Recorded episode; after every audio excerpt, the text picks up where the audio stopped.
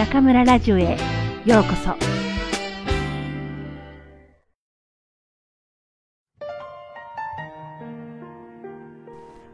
前略。突然の再会からもう一月が経ちました。こんな手紙を受け取り、困り果てているあなたの顔が浮かびます。もっとも私の脳裏の中には、成功した現在のあなたではなく、高青年だった頃のあのやんちゃな時代のあなたの顔が思い浮かぶのですが、もしも過去を過去として話して留めておきたいとお考えでしたら、きっとこの手紙はあなたを煩わせるだけでしょうから、迷わず破棄なさることをお勧めいたします。でも、もしもあなたが過去のひとときに、ほんの少しでも後悔の念を抱いていらっしゃるのなら、どうか私のささやかなその後の人生の話に耳を傾ける少しのお時間をくださいませ。私はあなたと別れてから一旦日本へと戻りましたが、どんなにしてもあなたのことを忘れることができませんでした。確かに4ヶ月にも満たないお付き合いだったのに、あなたは私のその後の人生から離れることがなかったのです。寝ても起きても、あなたが私の心のそばに寄り添っているのです。あなたの肌のぬくもりや、あなたの唇の厚みが、私の体内と頭の中から出ていかない限り、私は誰か別の殿方を愛することはできないと悟ったのです。しかし、これはかなりの難題でした。あなたはどんなに時が移ろっていっても、私の心の中に居座り続けるのです。私はあなたを忘れるために、この25年を費やしたと言っても過言ではないでしょう。結論から申しますと、あなたを忘れることができませんでした。現在も私が独り身で生きている理由は、きっとそういうことからなのです。信じていただけなければ、信じていただく必要はありませんが、これは事実なのですから、どうすることもできません。東京に戻ってから、知人の小説家の家に転がり込みました。その方は以前あなたにも少しお話ししたことがある、私の保護者のような人です。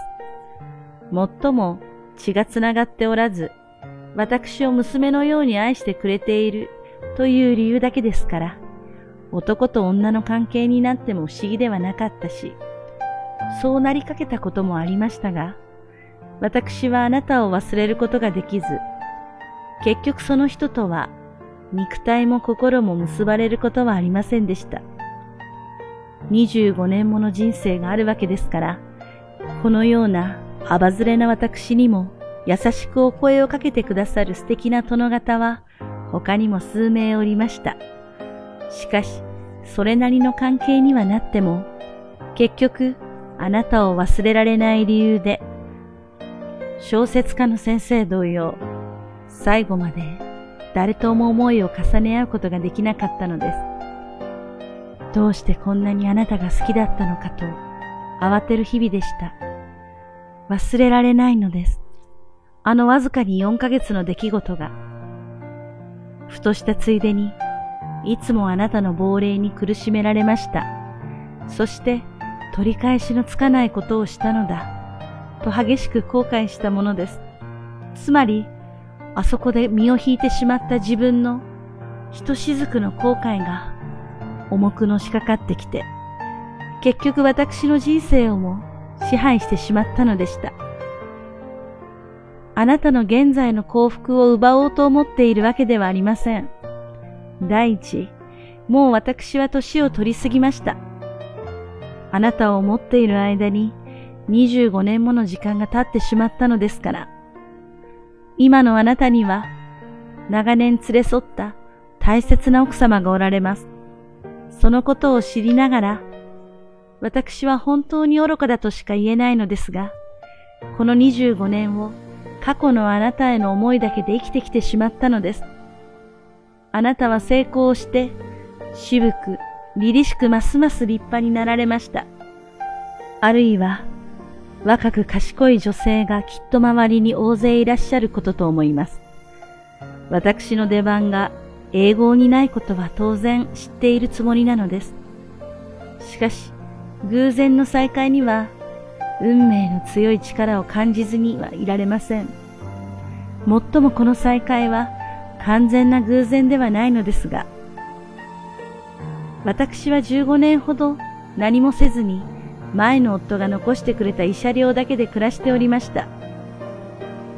しかし、そういう目的のない人生は本当につまらないものですし、愛がないというのも答えました。そして私は東京でのだらしなく寂しい生活に苦しくなり、常夏の都バンコクで再び生きることを考えるようになるのです。バンコクに戻りましたが、かつてほど財産があるわけではありません。とてもオリエンタルホテルのスイートで悠々自適の生活を送ることなどできません。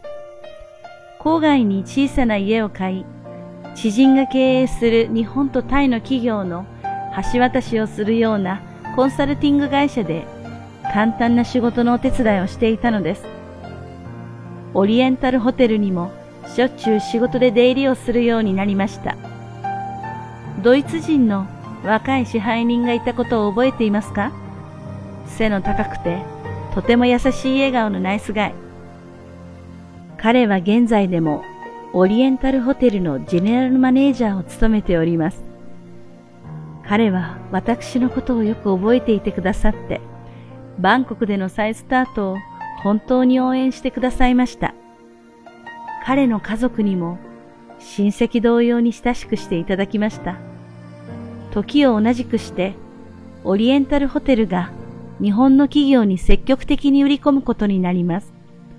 新設したジャパニーズアカウント担当として、日本企業のハンドリングをしてもらえないか、と彼に誘われることとなるのです。ちょうど将来のことについても考える年齢になっていましたし、前の夫からもらった慰謝料もそろそろ底をついてきていたという事情もあり、私はその道を選択することになります。しかし、私がこの新しい仕事に大きな興味を抱いたのには別の理由もあったのです。あるいは、もしかしたらこの仕事を通じてあなたと再会できるのではないかという期待。昨年、イースタンエアラインズの本社まで出かけました。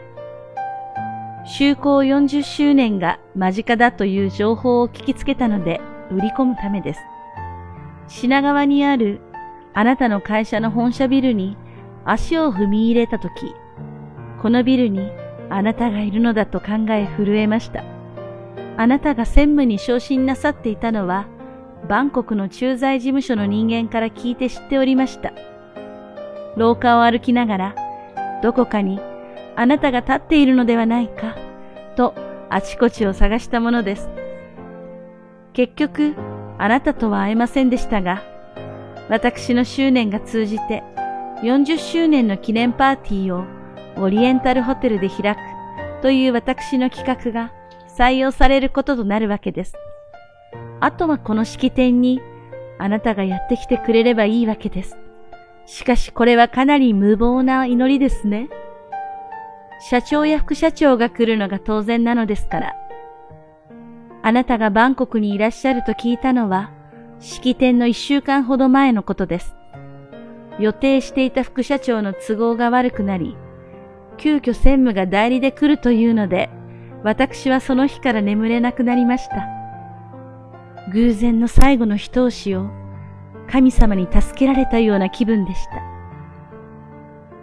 再会の日、私は一睡もしていなかった。目が赤かったでしょうあなたに会えるという思いだけで、私はその日に挑んだのです。25年の思いを込めて。あなたとお会いできて本当に嬉しかった。そして、あなたが東京にお戻りになられた後、私はやっとこの25年の呪縛から解き放たれることができました。いえ、あなたを忘れることができたというのではありません。ただ、毎晩のようにあなたのことを考えて暮らしたこの長い悪夢からやっと解放されたのです。あなたは私の中であの夜永遠になりました。私の人生はもう最終段階に入っていますが、その残り少ない人生の中で、あなたが私の心の中で永遠に輝き続けることは間違いなさそうです。もう二度とお会いすることはないでしょうが、私はあなたのことを忘れません。あなたの思い出を一生持って生きていく覚悟ができました。あなたを愛していました。本当に短い期間の愛でしたし、その当時、私たちは決して愛という言葉を口にすることもなかったけれど、でもあれは確かに愛でした。それは、この25年という歳月が証明しています。覚えているでしょうか？あなたは私に出会ったばかりのある時、こう質問をしましたね。死ぬ間際、君は愛したことを思い出す？それとも愛されたことを思い出す？私は最初は愛されたことを思い出す？と答えました。でも4ヶ月が経って私の気持ちは変わったのです。私は愛したことを思い出すだろうって申し上げました。その通りになりそうです。その気持ちが今も変わらないことを誇りに思います。そしてその相手が誰でもない東街道豊かであることを誇りに思います。私はあなたを待っていてよかった。あなたを愛し続けてよかったと思いました。ありがとうございます。感謝の気持ちでいっぱいなんです。どうかお笑いにならないで。こんな愚かな女でも精一杯思い出を大切に胸に秘めて生きてきたのですから。過去のもう忘れてしまいたい人間からの無遠慮な告白に貴重なお時間を割いてしまわせましたこと。本当に申し訳なく思います。でも、元気なあなたを一目見ることができたことで、私は残りの人生を真摯に生きていくことができそうです。ありがとう。ありがとう。本当にありがとうございました。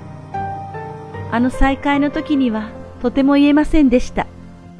どんな時も時間ばかりがかかってしまう。乱筆乱文。お許しください。真中東子、高青年様。